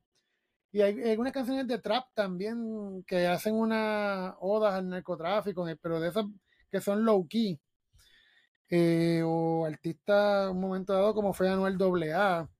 Pero si lo comparamos quizás con narcocorridos o corridos tumbados, pues no sé, no sé si hasta ese punto en Puerto Rico hay. Eso es lo que me toca hacer como, como sociólogo, eh, ver si encuentro esas cosas, pero deben haber, porque si hay muertos parados, también tiene que haber narcocorridos o algo similar. Y de hecho hay una, hay una, una especie de efervescencia por ese tipo de, de género musical que les eh, deja fascinado a, mucha gente en espacios marginados en Puerto Rico. Tú vas en, por ejemplo, Trujillo Alto. Eh, ahora tú puedes ir a Way City de momento tú estás escuchando narco corrido. Y no de los narco corridos mainstream del peso pluma. Estás escuchando cosas ahí más pesadas. Sí, claro. Sí, yo no soy muy familiar con ese tipo de cosas, ni con el reggaetón tan siquiera, porque yo era más de los, de los rockeritos de la escuela. Ok. Yo estaba, estaba grado, no logrado, estaba escuchando Disturb, este... Así que no, no, no tengo esa... Obviamente, pues, si tú estudiaste en las escuelas de Puerto Rico, pues eso lo vas a ver y, y lo vas a escuchar también, particularmente por este fenómeno que a mí siempre me ha, me ha molestado. Este, de estos, estos hombres mayores de edad que van a las escuelas a los mediodías a buscar muchachas. Eh, no sé, eso eso también pasa y mucho, lamentablemente. Hay un caso en una el ex dueño de una tienda importante en Mayagüez. Él está preso porque él hacía eso, se iba por las escuelas de la playa de Mayagüez, Cabo Rojo, hasta Joyuda, buscando chamaquitas. Es un viejo, eh, 50, 60 años, buscando niñas de 12, 13 años. Sí, sí, eso está cabrón. Eh, yo creo que debería haber como, debería haber un estudio sobre ese tipo de conducta, sobre la sexualización de los niños y los jóvenes y sobre la, la, este, la presencia, vamos a decir, de del mundo de la calle entrando a la escuela. Pues en ciertos lugares se ve más que en otros. Yo, conozco a alguien que estudia en Cagua. Me dice, mira, tú y yo no tuvimos unas experiencias ni remotamente parecidas a la que yo tuve, por ejemplo, estudiando en Cuamo. Eh, o sea, las escuelas... Hay escuelas donde que tú sabes quién, quién vende droga y hay otras escuelas que no necesariamente ese tipo de cosas ocurren. Que no sé, no sé si también eso sería un buen enfoque dentro de tu trabajo en la narcocultura. Me imagino que a, la, ¿cómo es? En un futuro podría mirar ese enfoque también.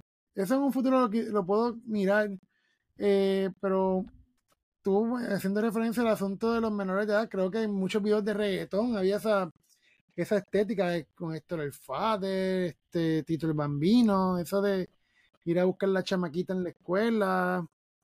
A mí me parece grotesco y absurdo, pero pues está ahí, está ahí, hay que, hay que atenderlo y hay que verlo. Es algo que está presente en la narcocultura y en cualquier tipo de cultura también, que, era también la de los cocolos y todo eso, ¿no? En un momento dado, que yo, pues, yo planteo un poco, mm, eh, todavía estoy buscando cómo vincularlo, pero la salsa, hay un, hay un muchacho, Iván Charles López, que lo, también lo, él lo planteado en el 2012, 2010 por ahí, de que la salsa es la predecesora del reggaetón en ese sentido, en construir una, una narcocultura puertorriqueña. Oh, eh, sí, porque hay muchas de las canciones de salsa que hablan del, del asunto de las drogas, de lo que lo que tú te metes, este, no lo venden en botica, este, este, salte la vía Pericó, y viene el tren, y mucha, hay mucha referencia a la salsa que es directa al consumo de droga.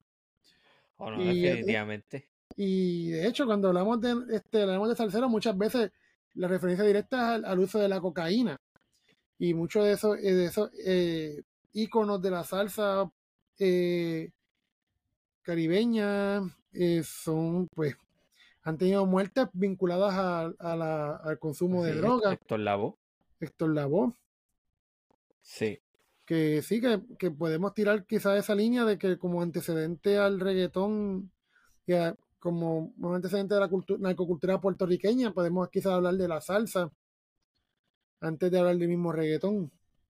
No, y la salsa en Nueva York, que coincide con ese periodo de la entrada de más droga a los Estados Unidos. Eh, que, el consumo era normal, o sea, no normal, no es lo que quiero decir, pero sino que era algo bien habitual, vamos a ponerlo de esa sí. No, fue una época este, bastante interesante en ese sentido y, en, el, pues, los registros de, cultura popular y novelas que van o, series que van en esa dirección hablando de, estoy hablando de, por ejemplo, del caso de Nueva York, lo primero que se me ocurre es la serie de Griselda Blanco, la viuda negra no, no, no. Es una serie, la hizo también la misma gente de Pablo Escobar, pero con menos presupuesto. Y es mucho más ficcional. Porque se ve de la óptica de un tipo que se enamoró, de un agente federal que se enamoró de, de Griselda. Pone a Griselda como una mujer guapa, una actriz de esta eh, bien famosa. Eh, pero en la praxis, este, Griselda Blanco era una mujer fea, eh, sin querer hacer body shaming, nada por el estilo, pero no es jamás y nunca lo que nos, lo que nos vendía la serie de televisión esta. Sí. Pero sí, la serie va en esa dirección de, de ir hablando cómo el narcotráfico empezó a llegar a Nueva York y a transformar la- la- el espacio de Nueva York y después Miami. Hmm. Interesante. Eh, bueno, eh, y obviamente estás pensando publicar eso, eventualmente convertirlo en un libro, ¿no? Pues yo cuando termine la tesis, esa va a ser mi intención, eh, eh, convertirla en un, en un libro. Es parte también de mi contrato en mi trabajo, que cuando termine la tesis se convierta en un libro este, publicado. Ah, ok. Así que pues eso va a salir pronto, pero el que va a salir, el que se supone que salga ya en el 2024 es el de los muertos parados.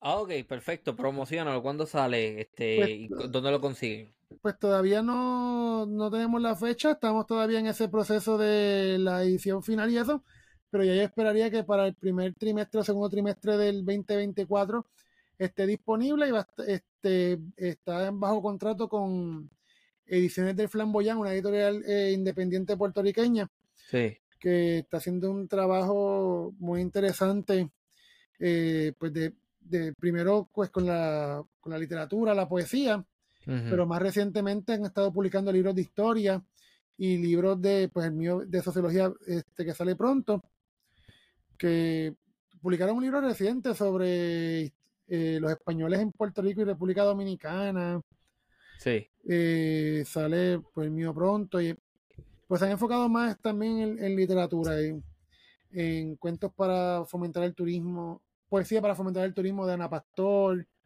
Eh, Interesante porque, ajá, como mencionas, el original era Cuentos para fomentar el turismo y era de Emilio Belaval. Exacto, pues eh, ella, inspirada en los cuentos de Emilio cre- este, hizo un poemario hace 10 años de. Se llamaba así, Poemas para fomentar el turismo. A ver si lo tengo aquí atrás, se supone que sí. No, no lo encuentro aquí ahora, pero se supone que está en ese revolú del libro. Este, pues la edición original del libro salió hace 10 años y como una edición aniversario, el año pasado, eh, justo en, el, este, en un aniversario también de la, del fenecimiento de Emilio Belaval, los 50 años de la, de la pérdida de, de Emilio Belaval, Ajá. pues se, presen- se volvió a, re- a presentar el libro en un simposio en la Universidad del Sagrado Corazón que era sobre, sobre Emilio Belaval, eh, tanto la parte, pues, este, como jurista, la parte como, como cuentista, la parte como, eh, pues era también una persona religiosa, la parte teológica de, de Emilio Belaval, que estuvo bien interesante. Ese, ese, ese título, para las personas que le puedan interesar, busquen en internet porque hay una versión digitalizada de una universidad de Florida y está completo. El de, Y no, el, y no, ¿cómo es? El de cuentos para fomentar el turismo. Sí, y no necesitas apuntarte ni suscribirte ni nada, porque yo tuve acceso a una copia una vez Sí. y no tiene. Busca cuentos para fomentar el turismo, va a ver, se supone que aparezca un enlace de, una universidad en Florida y lo tienen completo digitalizado, lo puedes ver. Oh, wow. es Una chulería. Yo En compré los cuentos copia. están brutales.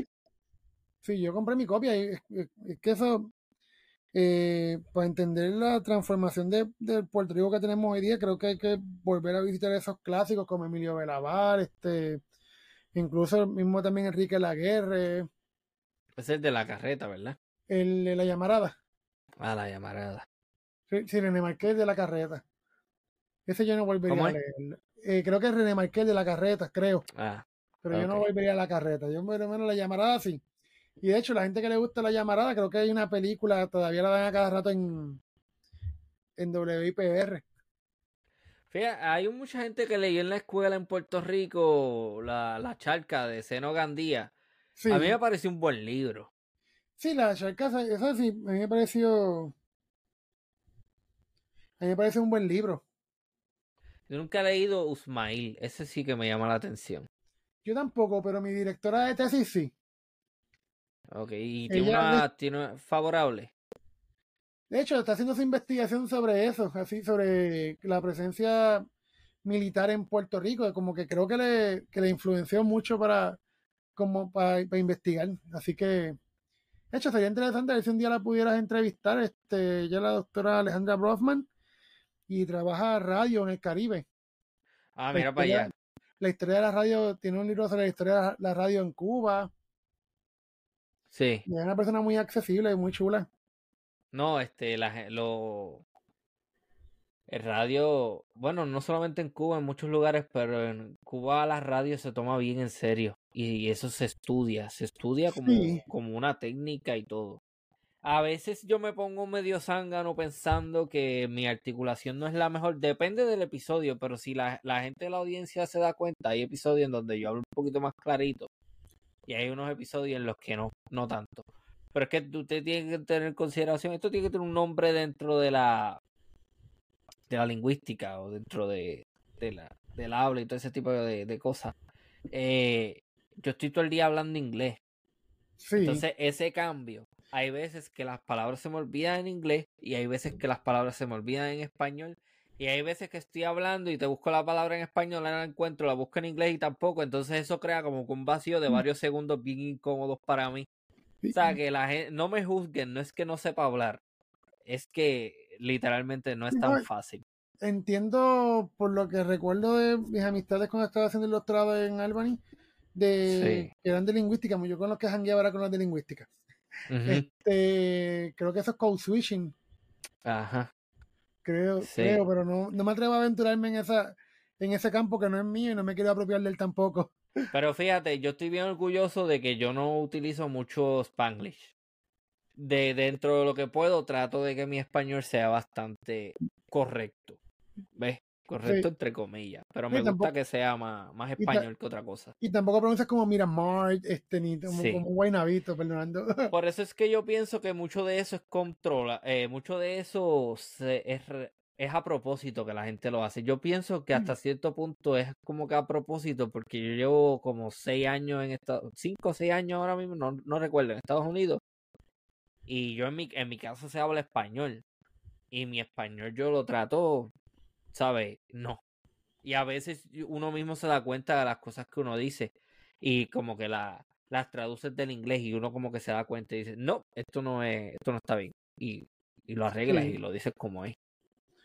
No, no está. Pero, pero, Pero- ajá, nos desviamos otra vez. Mira, este, pues, esa tesis se supone que eventualmente también sea publicada, que eso me imagino que tomará más tiempo que, Eso- que el, que el año que viene. tomaría un poquito más de tiempo y pues yo sé que hay una hay una editorial que ya está interesada en el tema. Sí, este cuando tenga más detalles y al final del día me inclino con ellos pues te, te lo, te lo dejaré saber.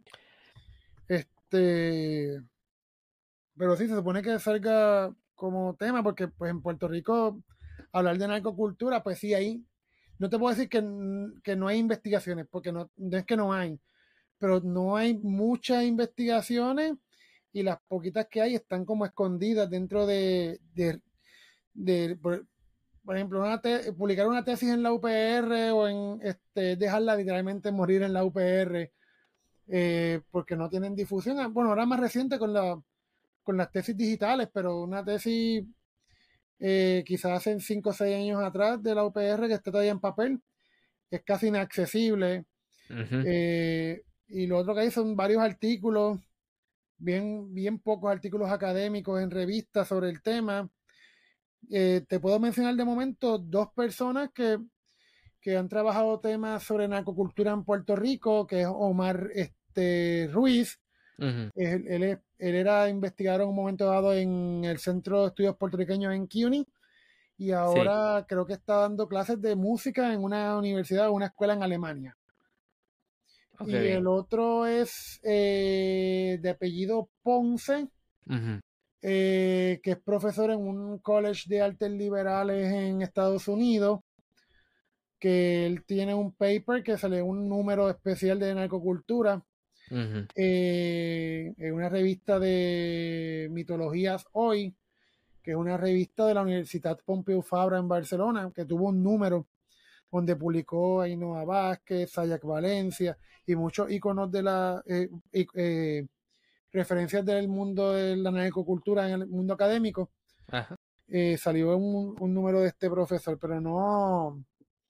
Fuera de eso, así que recuerdo de Puerto Rico, bueno, Iván Charles López, eh, sobre lo que te mencioné de la salsa eh, y la narcocultura. Y los otros son tesis en trabajo social.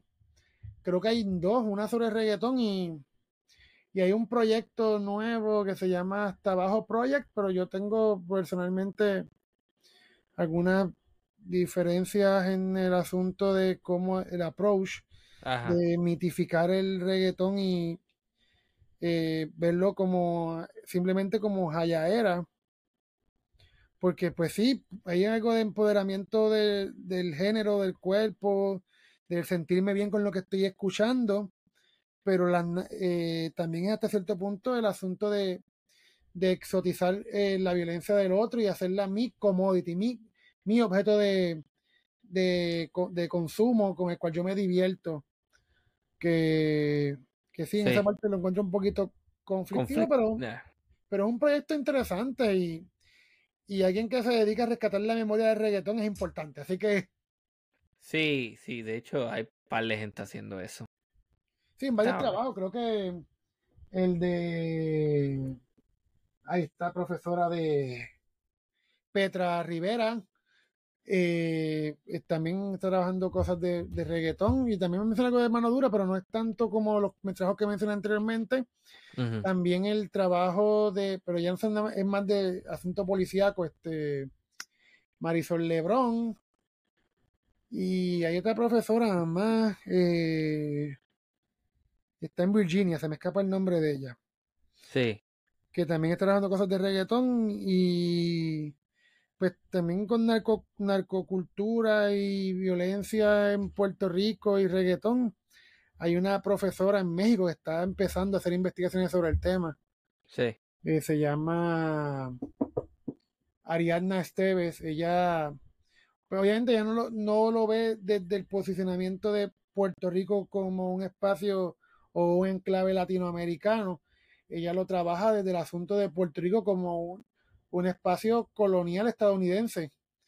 Eh, como también las dinámicas del colonialismo estadounidense han incidido en estos productos culturales Mm. que eso para mí le añade un gran valor y una gran riqueza. Oh, es una persona muy chula para una persona muy chula para hablar. Ok, qué bien, qué bien, definitivamente. Mira, el comentario que voy a hacer no solamente es para el doctor Cintrón, sino Todavía, también para, todavía. para esos pod- bueno, sí, tú, tú sabes, más o menos, eh, como decía el anuncio de televisión, casi casi doctor. Este, pero, pero también para esos potenciales personas dentro de la audiencia que a lo mejor van, eh, quieren escribir libros. Eh, si no tienes que pagarle a la editorial, mejor todavía. Eso es lo que puedo Mm. decir sobre eso, porque yo he escuchado muchas historias de horror de, de gente en Puerto Rico que le paga eh, a las editoriales 5 mil, 10 mil pesos nunca los ve para atrás. Así que a la hora de escoger una editorial, es- este, escoge, tú sabes, ¿no? Y, y, y, yo entiendo mucha de esta cuestión de por amor al arte y qué sé yo qué más, pero yo personalmente, que a lo mejor voy a sacar un libro el año que viene, yo quiero, yo quiero ver chavos también, co- ¿ves cojones? Sí, no. No, yo por lo menos en el caso mío, si yo no veo chavos, por lo menos yo no tengo que invertirlo. Así que, que en ese Está bien, sentido, exacto. Sí. Sí, pero yo sé que el libro académico muchas veces no. Las ganancias que pueda generar no es tanto. Pero si yo no tengo que sacarlo el dinero. No, y este, que uno, uno se fastidia trabajando, investigando, o en mi caso, siendo creativo y escribiendo algo que está cool y está chévere, para tú tener que meter chavos y después al final no vas nada. Sí. Este, no, no, eso no es negocio, o sea, uno tiene que remunerar su esfuerzo.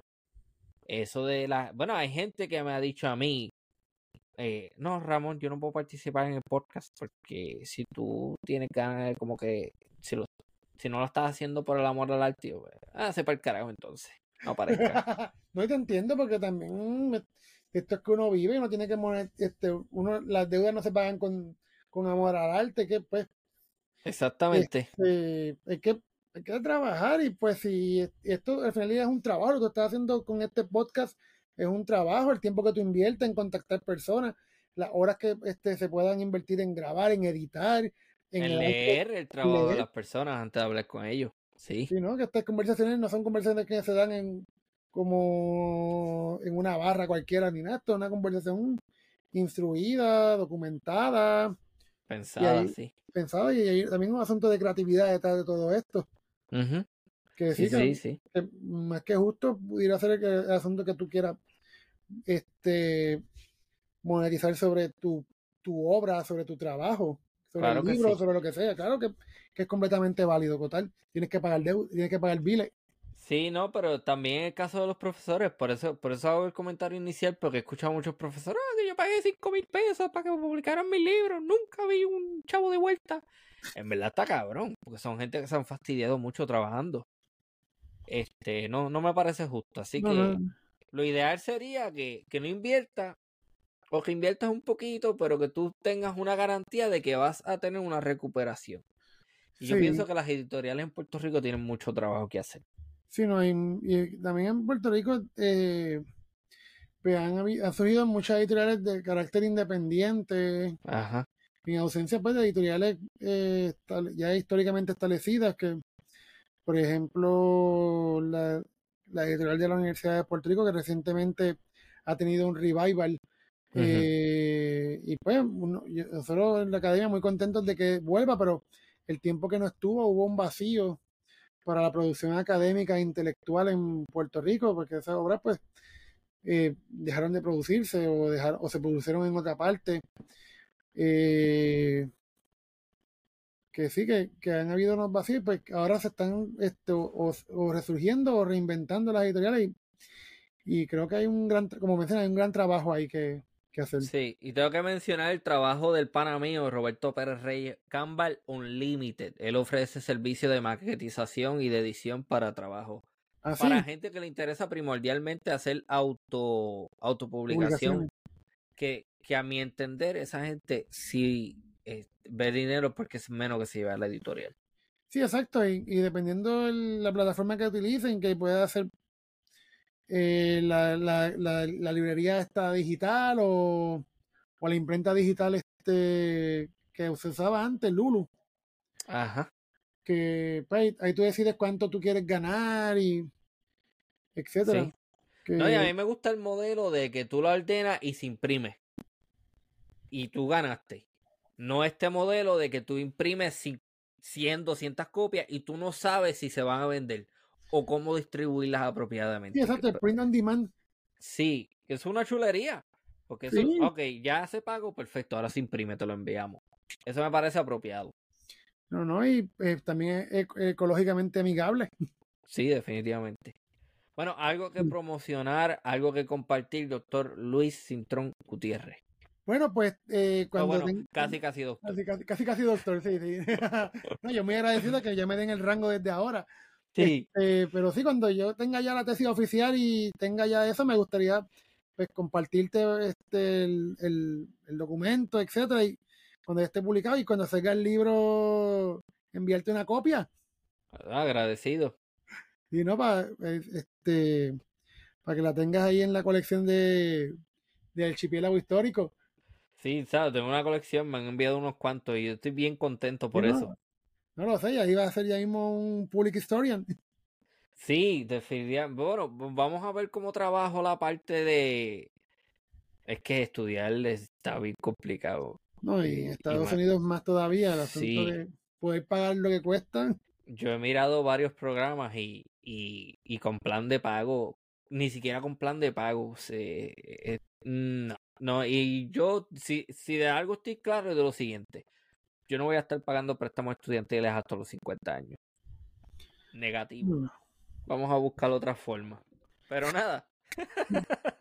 buena, buena suerte con la tesis. Me gusta el tema. Yo sé que a mucha gente le va, a, le va a interesar. Cuando salga el libro, me avisa y lo promocionamos, lo compartimos.